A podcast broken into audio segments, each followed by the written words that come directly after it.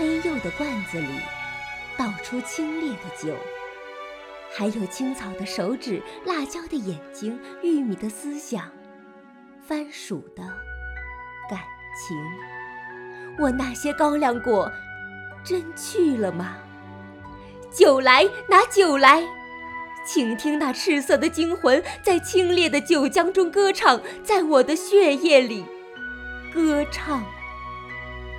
来，喝下这高粱酒，让满天的流云化作滔滔洪浪，点燃周身的热量。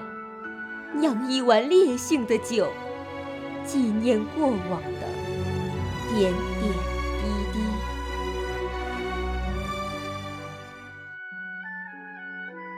我叫九儿，在青沙口经营着一家高粱酒坊。虽说日子并非如意，但我。也找到了自己的幸福。火红的高粱不仅化作一坛坛清冽的高粱酒，更见证每一段美好的记忆。可那一年，日本侵略者的铁蹄践踏了祖国的山河，烧杀抢掠如秋风扫落叶般，留下满目苍凉。这天拂晓。鬼子架起了机枪和小炮，步枪上插着明晃晃的刺刀，耀武扬威地闯进了村子。他们几乎杀光了村里的老老小小，甚至让我们眼睁睁地看着自己的亲人被活活地剥皮。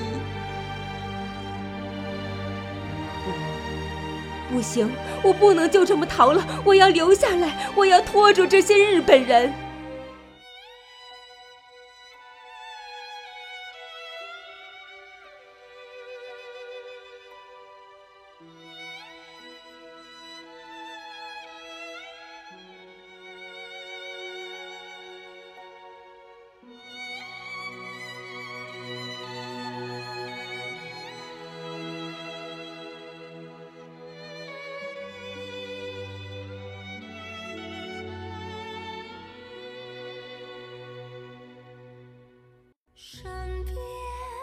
这里到处都堆放着醉人的三十里红，我的歌声把那些小鬼子引来了。我摔破酒坛，把酒都倒在了高粱地上。来吧，朝我开枪吧！在我倒下之前，一定把火柴扔进了酒中，和鬼子同归于尽。熊熊的大火在高粱地上燃烧着，我站在故乡的土地上，观望着故乡的风景。这高粱酒里浸泡着故乡梦，这高粱酒里生长着高粱红。